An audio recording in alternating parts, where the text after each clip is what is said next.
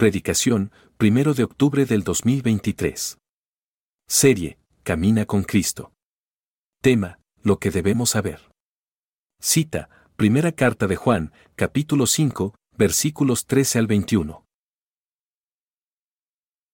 Después a poner este tiempo en manos de Dios a través de una oración. Si alguien está una Biblia, por favor levante su mano y uno de nuestros anfitriones se acercará para prestarles un ejemplar de las Escrituras.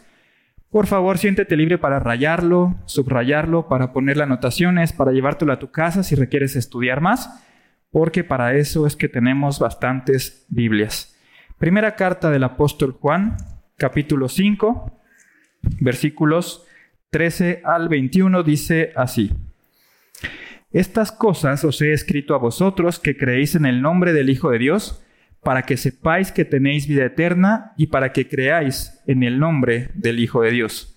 Y esta es la confianza que tenemos en Él, que si pedimos alguna cosa conforme a su voluntad, Él nos oye. Y si sabemos que Él nos oye en cualquier cosa que pidamos, sabemos que tenemos las peticiones que le hayamos hecho. Si alguno viere a su hermano cometer pecado que no sea de muerte, pedirá y Dios le dará vida. Esto es para los que cometen pecado que no sea de muerte hay pecado de muerte por el cual yo no digo que se pida. Toda injusticia es pecado, pero hay pecado no de muerte. Sabemos que todo aquel que ha nacido de Dios no practica el pecado, pues aquel que fue engendrado por Dios le guarda y el maligno no le toca. Sabemos que somos de Dios y el mundo entero está bajo el maligno. Pero sabemos que el Hijo de Dios ha venido y nos ha dado entendimiento para conocer al que es verdadero y estamos en el verdadero, en su Hijo Jesucristo. Este es el verdadero Dios y la vida eterna. Hijitos, guardaos de los ídolos. Amén. Señor, te damos gracias, Padre, por tu palabra. Gracias porque no simplemente te interesó salvarnos y rescatarnos de la condenación del infierno, sino porque te interesas en que cada día, Señor, sigamos aprendiendo más sobre quién eres tú, sobre lo que hiciste mientras caminaste por esta tierra para que a su vez nosotros podamos saber quién es aquel que mora en nosotros y de lo que somos capaces ahora que tú moras en nosotros. Padre, toca el corazón de las personas que están reunidas en este local para que no salgan de la misma manera en la que entraron, sino que esta palabra tuya haga eco en sus corazones y discierna las verdaderas intenciones de su corazón, para que puedan salir de aquí nutridos y meditando, Señor, en lo que tú quieres para sus vidas. Señor, ponemos este tiempo en tus manos, en el nombre de Cristo nuestro Señor y Salvador. Amén y amén. Mis hermanos, recordemos que esta carta fue escrita a un grupo de iglesias del primer siglo eh, y este grupo de iglesias del primer siglo estaba compuesta principalmente por gentiles y por judíos. Judíos, aquellos que habían recibido la voluntad de Dios, y gentiles, que eran todos aquellos que eran ajenos a la voluntad de Dios y sus promesas. Y si bien ambos grupos, los judíos y gentiles que habían creído en el Señor, habían nacido de nuevo y tenían una nueva identidad, lo mismo que tú y yo el día de hoy, el autor de esta carta no podía pasar por alto que hay un contexto diferente entre sus lectores, hay un contexto distinto entre sus oyentes. No es el mismo contexto que tiene en la mente un judío que el que tiene en la mente un gentil. Algo similar a lo que nos pasó a nosotros en el estudio de fundamentos. Abrimos el estudio de fundamentos pensando en que era para que los nuevos creyentes supieran las verdades básicas de su nueva vida en Cristo. ¿Y qué fue lo que sucedió? Que nos dimos cuenta que había creyentes que tenían varios años en el Señor, a los cuales era necesario repetirles estas verdades para que otra vez reafirmaran quiénes somos ahora en Cristo y de qué se trata esta nueva vida en Cristo. Así como nosotros estaba la iglesia de ese tiempo, por un lado los gentiles, a los que era necesario instruirlos en todas las verdades bíblicas, y por otro lado estaban los judíos, aquellos que creían que tenían una comunión con Dios por el simple hecho de ser descendientes de Abraham. A un judío tú no podías llegar y decirle que era enemigo de Dios.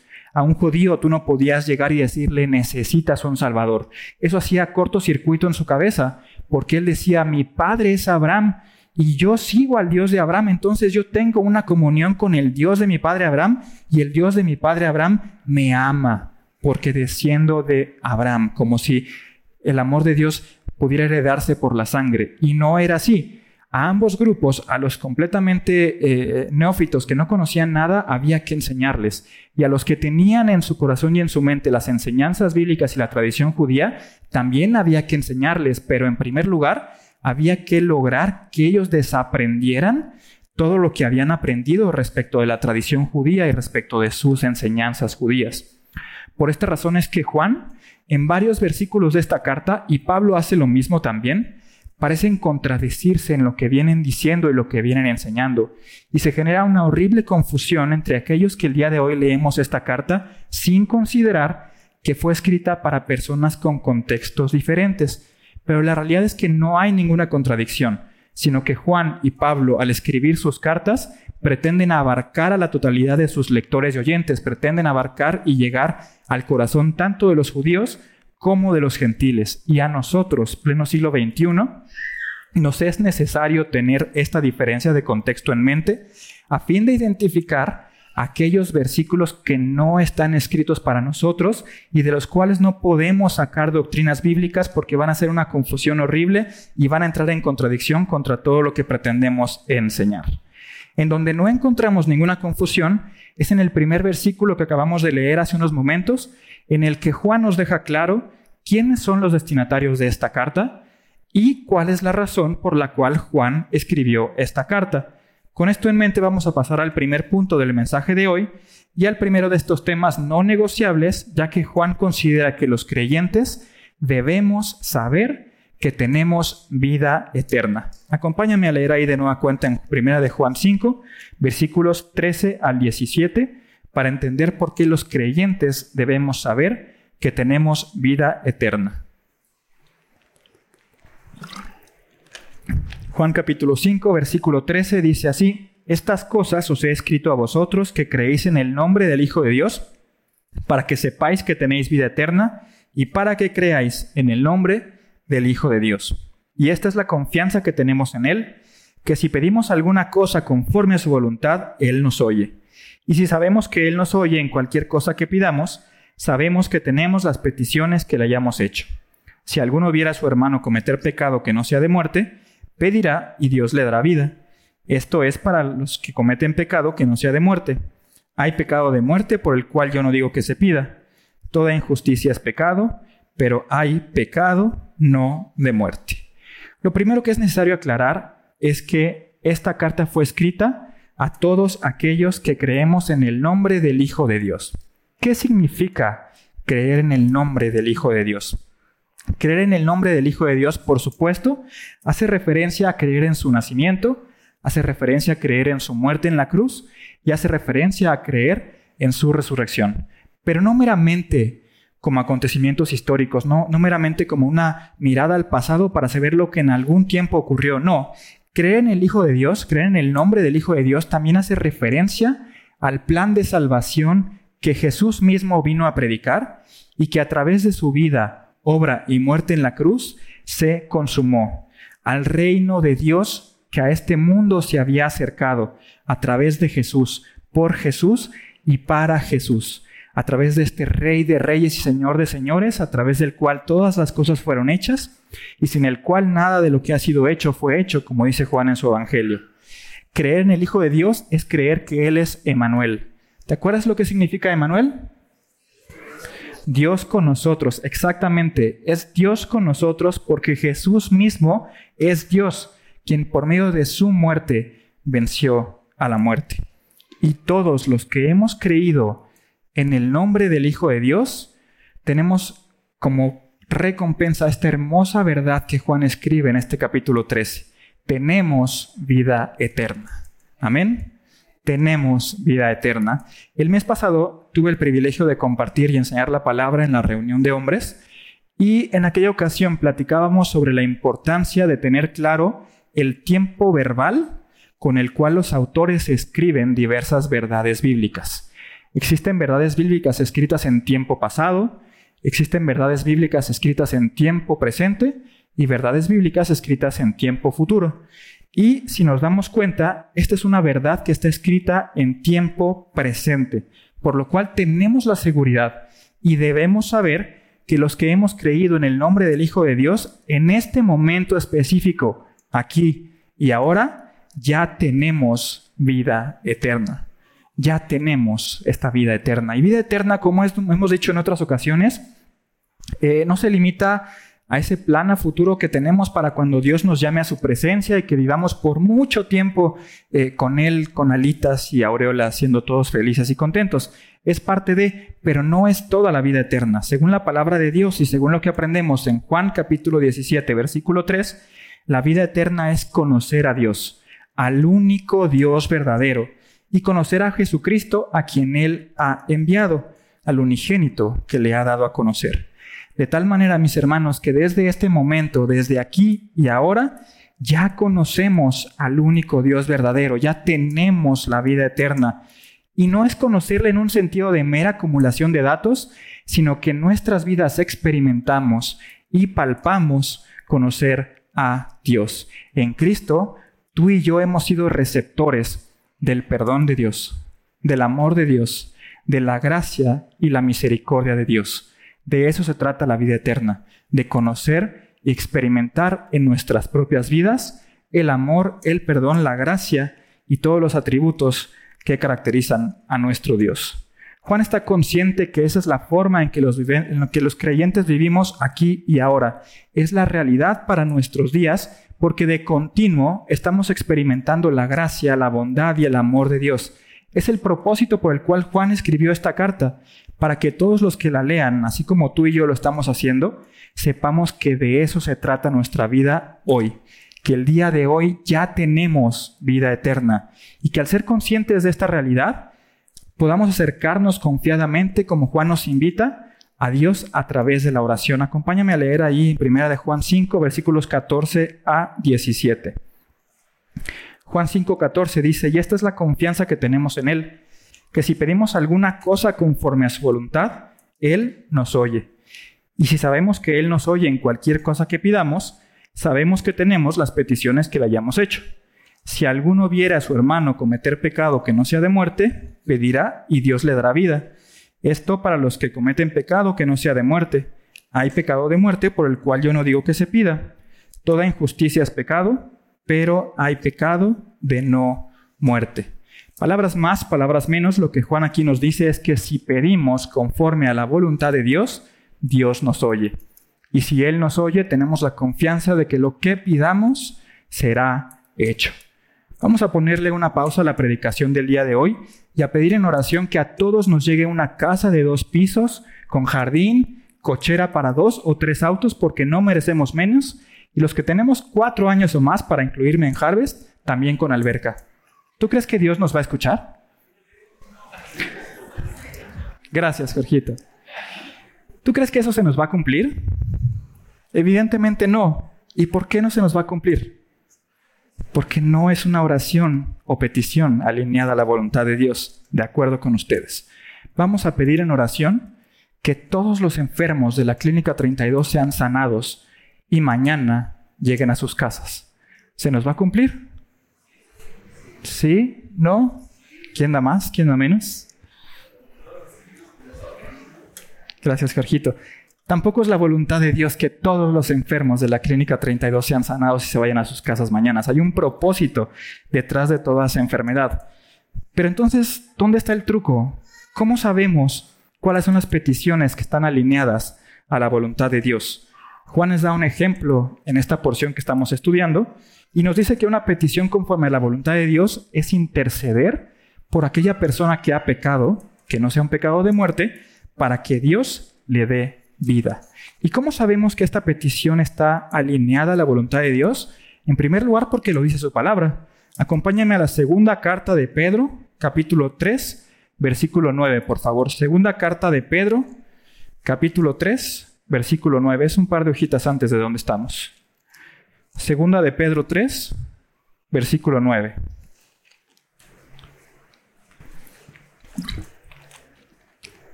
¿Estás ahí?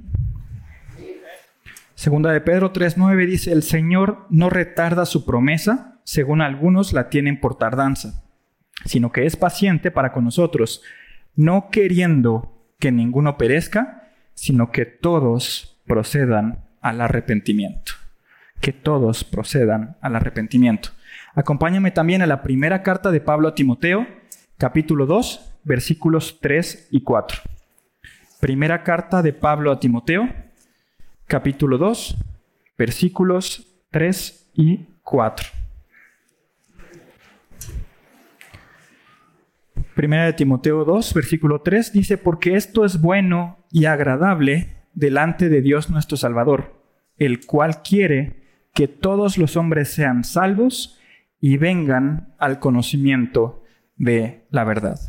Evidentemente la voluntad de Dios no es que todos nosotros tengamos una casa de dos pisos, y tampoco es la voluntad de Dios que todos los enfermos de la clínica 32 sean sanados, pero sí es la voluntad de Dios que todos los hombres sean salvos y vengan al conocimiento de la verdad.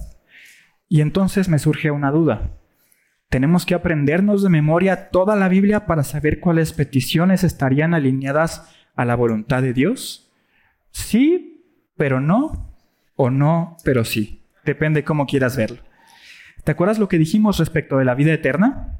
La vida eterna es conocer, al único Dios verdadero y conocer no en un sentido de mera información, sino que lo experimentamos, lo palpamos en nosotros mismos. Todos nosotros hemos estado enfermos y alguien ha orado por nosotros y en ocasiones esa oración hizo que sanáramos, pero en otras ocasiones no, y fue la medicina. Pero todos nosotros éramos pecadores y fuimos perdonados por Dios y hemos sido adoptados en Cristo como hijos de Dios. En Cristo hemos sido hechos nuevas criaturas y hemos recibido la gracia y la misericordia de Dios. Así que no debemos tener la menor duda, tú y yo que estamos aquí sentados el día de hoy, que Dios quiere mostrar la misma gracia que tuvo para ti y para mí con todos los hombres. Entonces interceder para que las personas que pecan puedan ser alcanzadas y Dios les dé vida es una petición que viene en la palabra de Dios y que tú y que yo hemos experimentado en nuestras propias vidas. La semana pasada, si estuviste por aquí, fuiste testigo que tuvimos el honor y el privilegio de ser presentados como ancianos de esta hermosa congregación. Y eso no fue por ser muy inteligentes o muy capaces, ni mucho menos, fue por pura gracia y misericordia de Dios, porque Dios quiere levantar líderes en las congregaciones, hombres valientes que respondan al llamado para hacer crecer y madurar a la grey. Y entonces, al ser testigo de lo que pasó aquí la semana pasada, y al haber escuchado que Pablo escribió que el que anhela obispado, buena obra desea, tengo ambas, ambas situaciones. Tengo la parte de la palabra de Dios y tengo el haberlo experimentado en mi vida, de tal manera que el día de hoy yo puedo hacer una petición para que Dios levante líderes en todas sus iglesias, para que Dios levante líderes en esta iglesia. Y sé, porque lo dice la palabra y porque lo he experimentado en mi vida, que esa petición está alineada a la voluntad del Señor. Y el Señor será fiel para llamar a quienes Él deba de llamar a participar en el liderazgo de esta y de todas las demás congregaciones. En resumen, mi querido hermano, mi querida hermana, no es solo saber la escritura, no es solo tener los datos, y tampoco es basarse en tu mera experiencia o vivencias personales. La carta que Pablo le escribe a Timoteo está estructurada de tal manera que en el capítulo 1 Pablo le hace ver a, Timoteo la importancia y trascendencia de perseverar en la palabra de Dios y defender la sana doctrina. Y es hasta el capítulo 2 que Pablo le pide a Timoteo hacer oraciones y rogativas o peticiones. Y esto no es mera coincidencia, no es que a Pablo así se le ocurrió tocar los temas, sino que Pablo entiende y así quiere transmitirlo a todos sus lectores, que solamente un creyente cuyo corazón ha sido alimentado por la sana doctrina y por la palabra de Dios, es capaz de hacer oraciones que sean agradables y alineadas a la voluntad de Dios. Nosotros, como lo vimos varias veces durante nuestro estudio de Romanos, primero tenemos que escuchar y escuchar no al mundo, sino escuchar la voz de Dios. Por eso tanto énfasis en que vengas a Fundamentos, por eso ya sacamos la segunda temporada de Fundamentos, porque queremos que esta iglesia escuche la voluntad de Dios. Y una vez que nuestro corazón haya sido lleno de esa voluntad, ten por seguro que las oraciones que salgan de nuestras bocas estarán alineadas con la voluntad de Dios y serán hechas a través de Dios. Regresando al texto que estamos estudiando, hay un par de aclaraciones que es necesario hacer porque si leíste bien eh, te diste cuenta que Juan invita a que se haga una petición por aquellas personas que cometen pecado, pero que no sea de muerte, aclarando que toda injusticia es pecado, pero hay pecado no de muerte. ¿Y a qué se refiere Juan? En primer lugar, hay que aclarar que Juan no está queriendo establecer una doctrina sobre distintas clases de pecado. No, no va por ahí. En esta porción lo que sí advierte Juan es que hay pecado que lleva a la muerte y hay pecado que no lleva a la muerte. Y la pregunta obvia aquí es, ¿cuál es ese pecado que sí lleva a la muerte? Basta con regresar un par de capítulos en esta carta que hemos estado estudiando para recordar lo que Juan enseñó respecto del o los anticristos para saber cuál es este pecado de muerte. ¿Te acuerdas lo que estudiamos cuando vimos los anticristos? Juan nos dice allí en la primera carta de Juan, capítulo 2, eh, versículo 19, primera de Juan 2, 19, dice que estos anticristos salieron de nosotros, pero no eran de nosotros, porque si hubiesen sido de nosotros, habrían permanecido con nosotros, pero salieron para que se manifestase que no todos son de nosotros. Estas personas, estos anticristos, formaban parte de una congregación, escuchaban el Evangelio ser predicado, escuchaban la doctrina bíblica ser enseñado y no obstante decidieron negar la eficacia de la obra de Cristo en la cruz y negar con plena conciencia y deliberadamente que Jesús es el Cristo. ¿Tú te acuerdas de aquel episodio narrado en los evangelios sinópticos en los que Jesús hace diversos milagros, saca, echa fuera de una persona a unos demonios y los fariseos lo acusan diciendo, tú echas fuera demonios por el poder de Belcebú que obra en ti, el príncipe de los demonios. Y Jesús les contesta diciendo, de ninguna manera, ¿cómo puede una casa peleada contra sí misma sobrevivir? Y lo que Jesús les dice es, yo no puedo echar fuera demonios a través de los demonios, sino que lo hago porque el Espíritu Santo y la palabra de Dios mora en mí y obra en mí. Y en síntesis aquí la enseñanza es que Jesús les deja ver a estos fariseos que todo pecado puede ser perdonado, incluso toda blasfemia hecha contra el Hijo del Hombre puede ser perdonado, pero hay un pecado imperdonable, que es la blasfemia contra el Espíritu Santo. Y básicamente se trata de lo mismo, de esta actitud en la que una persona que ha sido enseñada, una persona que ha sido instruida en la obra del Evangelio, conscientemente niega el poder de la obra de Cristo en la cruz y niega que Cristo es el Hijo de Dios. Para tal pecado no hay perdón. Para el pecado de muerte, que es el mismo al que se refiere Juan en esta porción, no vale la pena pedir. ¿Y por qué? Simple, porque esa persona no está dispuesta y abierta a recibir el perdón, de, el perdón de Dios. Entonces, ¿qué caso tiene pedir por alguien que consciente y deliberadamente ha rechazado el Evangelio de Dios?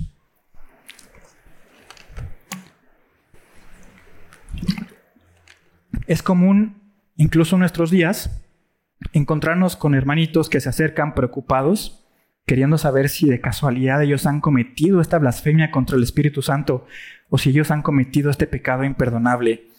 Y tanto para ellos como para nosotros en este momento hay buenas noticias, o diría yo excelentes noticias. Porque si alguien manifiesta una preocupación por haber cometido este pecado, déjame decirte que entonces no lo ha cometido. Porque en primer lugar, quien comete este pecado, quien deliberadamente rechaza el Evangelio de Jesús y su obra redentora, no se preocupa por haber cometido este pecado, ni le interesa saber si Dios está enojado con él o no. No, totalmente le ha rechazado la eficacia del Evangelio. Y si a ti y a mí nos preocupa haber cometido este pecado, ten por seguro que no lo hemos cometido porque el Espíritu Santo está generando esa sensación en nosotros de inquietud y ten por seguro que no lo hemos cometido. Y en segundo lugar, porque vamos a ver, ¿cuál es este primer tema no negociable respecto del creyente sobre el cual estamos hablando? Que los creyentes qué? Debemos saber que tenemos vida eterna, correcto. En esta porción de su carta, Juan dice que si vemos a alguien pecar, si no es de muerte, pidamos por él y Dios le va a dar vida. Dios le va a dar vida, pero nosotros ¿qué tenemos? Ya tenemos vida eterna. ¿Cómo podemos pedir para que nos den algo que ya tenemos? Entonces ten por seguro que si a ti te preocupa haber cometido este eh, eh, pecado imperdonable de la blasfemia contra el Espíritu o este pecado de muerte al que se refiere Juan, no lo has cometido, porque esto es para los que deliberadamente, con conocimiento y sabiendo la obra de Cristo, la rechazan categóricamente. Nosotros ya tenemos vida eterna, hemos creído en Cristo como el Hijo de Dios y debemos tener la seguridad de que tenemos vida eterna. Y me encanta esta parte porque está completamente relacionado con el segundo punto o la segunda declaración que aprenderemos el día de hoy respecto a los creyentes, porque los creyentes en el segundo punto debemos saber que no practicamos el pecado. Los creyentes debemos saber que no practicamos el pecado. Acompáñame a leer ahí en Primera de Juan, capítulo 5, versículos 18 y 19, por favor. Primera de Juan 5, versículo 18. Dice, sabemos que todo aquel que ha nacido de Dios no practica el pecado, pues aquel que fue engendrado por Dios le guarda y el maligno no le toca. Sabemos que somos de Dios y el mundo entero está bajo el maligno.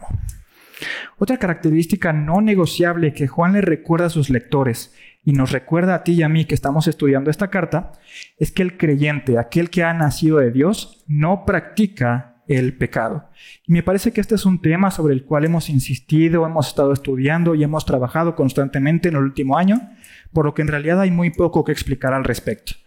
Un par de capítulos atrás, en el capítulo 3 de su carta, Juan deja claro que el gran amor que hemos recibido de parte de Dios no se limitó a perdonar nuestros pecados y librarnos de la condenación del infierno, no.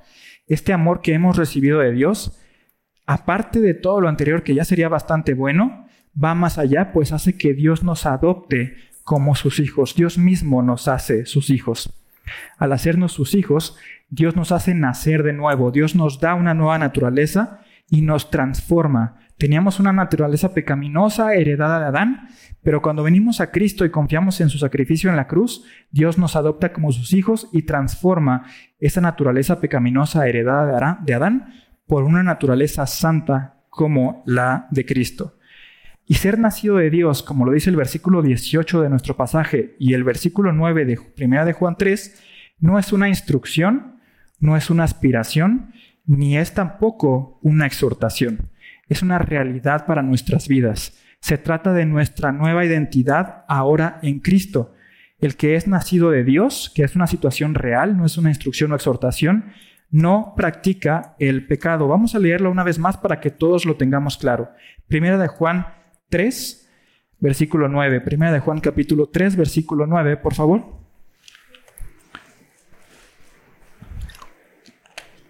Primera de Juan 3, 9 dice, todo aquel que es nacido de Dios no practica el pecado porque la simiente de Dios permanece en él y no puede pecar, pues es nacido de Dios. Es lo mismo que dice nuestro versículo 18, primera de Juan 5, 18. Sabemos que todo aquel que ha nacido de Dios no practica el pecado, pues aquel que fue engendrado por Dios le guarda y el maligno no le toca. No dice aquí que el que es nacido de Dios no debería cometer o no debería practicar el pecado. No dice así. Se trata de una realidad para nuestras vidas. Otra vez, no es una instrucción, no es un anhelo del corazón de Juan, sino es una afirmación que describe nuestra actual situación y nuestra nueva realidad ahora que ya somos hijos de Dios. En aquella ocasión, cuando estudiamos el capítulo 3, aprendimos que lo que nos caracteriza o identifica, lo que hace que esté presente, que hemos pasado de muerte a vida y que hemos sido trasladados de las tinieblas a la luz admirable del Señor, es que amamos a los hermanos, porque en resumen ese es el nuevo mandamiento. De eso se trata la nueva vida en Cristo. Y solo aquel cuya naturaleza ha sido transformada, solo aquellos que hemos sido traídos de la luz, perdón, de las tinieblas a la luz, solo aquellos vamos a coincidir en ese lugar en el que tenemos amor los unos por los otros. Y lo más interesante es que ni siquiera se trata de un lugar físico, se trata de esta comunidad de creyentes, se trata de la iglesia, el cuerpo de Cristo, el cual compró con su sangre. Esta comunidad de personas como tú y como yo que tenemos un mismo Señor y Salvador y que estamos llenos del mismo Espíritu y tenemos la misma capacidad para amarnos y perdonarnos. Ya lo hemos dicho muchas veces y no nos vamos a cansar de repetirlo porque este cuerpo del que formamos parte, que es la iglesia, es en el lugar, este es el lugar en el que se hace real y se hace patente que seguimos a un Dios vivo y verdadero una predicación de la escritura, compartirle mi testimonio a una persona que no conoce del Señor, jamás va a tener el mismo impacto en un inconverso que el hecho de ver a dos hermanos reconciliarse, que el hecho de ver a dos personas creyentes en Cristo servirse los unos a los otros. Porque esto es la iglesia, es la manifestación viva y real de un Dios vivo y real. Y con esto en mente vamos a pasar brevemente al tercer punto del mensaje de hoy, porque también es importante mencionar que todo creyente debemos saber que hemos recibido entendimiento para conocer a Dios. Tercer punto del día de hoy, debemos saber que todo creyente hemos recibido entendimiento para conocer a Dios. Acompáñame allí a Primera de Juan, capítulo 5, versículos 20 al 21, por favor. Primera de Juan, capítulo 5, versículos 20 al 21. Pero sabemos que el Hijo de Dios ha venido y nos ha dado entendimiento para conocer al que es verdadero. Y estamos en el verdadero, en su Hijo Jesucristo. Este es el verdadero Dios y la vida eterna. Hijitos, guardaos de los ídolos. Perdón. Cristo Jesús vino a este mundo no solamente a pagar el precio de nuestros pecados, sino que también vino a darnos entendimiento para que conozcamos al verdadero, es decir, a Dios. Seguimos a un Dios invisible, pero dice la palabra de Dios que el unigénito Hijo de Dios, Él le ha dado a conocer. A Dios nadie le vio jamás, pero el unigénito Hijo de Dios, Él le ha dado a conocer. De tal manera que cuando nosotros queramos conocer algún aspecto o alguna característica de Dios, tenemos que voltear a ver esa característica o ese rasgo en la persona de Jesucristo. Cristo es el retrato, dice Pablo en Colosenses, la viva imagen del Dios único y verdadero, de tal forma que al conocer a Cristo no solamente conocemos ciertos rasgos acerca de Dios, sino que conocemos todo acerca de Dios, su carácter, su bondad, su misericordia, todo lo que queramos conocer de Dios, lo podemos conocer al conocer a Cristo. Y no solamente conocemos al verdadero, que es Dios, sino que también Juan nos deja claro que estamos en el verdadero, en Jesucristo su Hijo, y que este es el verdadero Dios y la vida eterna. Y entonces surge la duda, ¿el verdadero, ¿el verdadero es Dios o el verdadero es Jesús? Y Juan respondería sí y sí, porque en pocas palabras no existe un Dios apartado de Jesús. Estar en Cristo es estar en Dios, en el Dios vivo y verdadero. Y es impresionante la forma en la que termina esta carta porque tenemos a Juan haciendo ahí una especie de advertencia, hijitos, guárdense de los ídolos. Y es que justamente en esto se resume la última parte de la carta de Juan, porque nosotros que conocemos a Cristo tenemos la capacidad de conocer todas las características de Dios. No hay nada oculto para nosotros cerca de Dios, pues el unigénito Hijo de Dios le ha dado a conocer. Entonces, nosotros que estamos de este lado de la cruz y que conocemos los rasgos y las características de Jesús, estamos exentos de caer en la idolatría y debemos cuidarnos de caer en ella. A nosotros que estamos de este lado de la cruz, no se nos está permitido pasar o sufrir por el efecto Job. ¿Sabes cuál es el efecto de Job? El efecto Job es yo hago esto y tú haces aquello yo hago esto y tú me das esta cosa. Como, alguna vez lo hemos escuchado desde este púlpito, Job quería o pretendía jugar ajedrez con Dios. Job pretendía conocer a, a Dios de tal manera que si él ofrendaba no solo por sí mismo, sino ofrecía ofrendas por su familia, Dios jamás iba a permitir que sus riquezas perecieran o que su familia padeciera cualquier eh, tribulación. Pero vaya tope que se da Job. Pero Job, digamos, no conoció a Cristo porque vivió antes de Cristo. Por alguna manera o de alguna manera está perdonado. Nosotros que estamos de este lado de la cruz no tenemos justificación. Conocemos a Cristo y conocemos todo acerca de Dios. Y ahora que ya sabemos estas declaraciones o estas verdades no negociables respecto de los creyentes, eh, la pregunta es qué hacemos con esta información o qué hago con todos estos temas. En primer lugar, la carta que Juan escribe es para que en lo individual tengamos conciencia de quiénes somos en Cristo, de qué tenemos ahora en Cristo, de qué somos capaces ahora que hemos sido rescatados y redimidos por la obra de Cristo en la cruz. Esto para seguridad y para tranquilidad de cada uno de nosotros, pero también para que pongamos manos a la obra, para que todos y cada uno de nosotros que sabemos que ya tenemos la vida eterna y que sabemos que no practicamos el pecado y que sabemos que tenemos entendimiento para conocer la verdad, podamos caminar como Cristo caminó mientras anduvo por esta tierra, porque de esto se trata la serie. La serie es Camina con Cristo. Y el caminar con Cristo, otra vez, no es una exhortación, no es un anhelo del corazón de los líderes de esta iglesia que tú te esfuerces por lograr parecerte a Cristo. No va por ahí.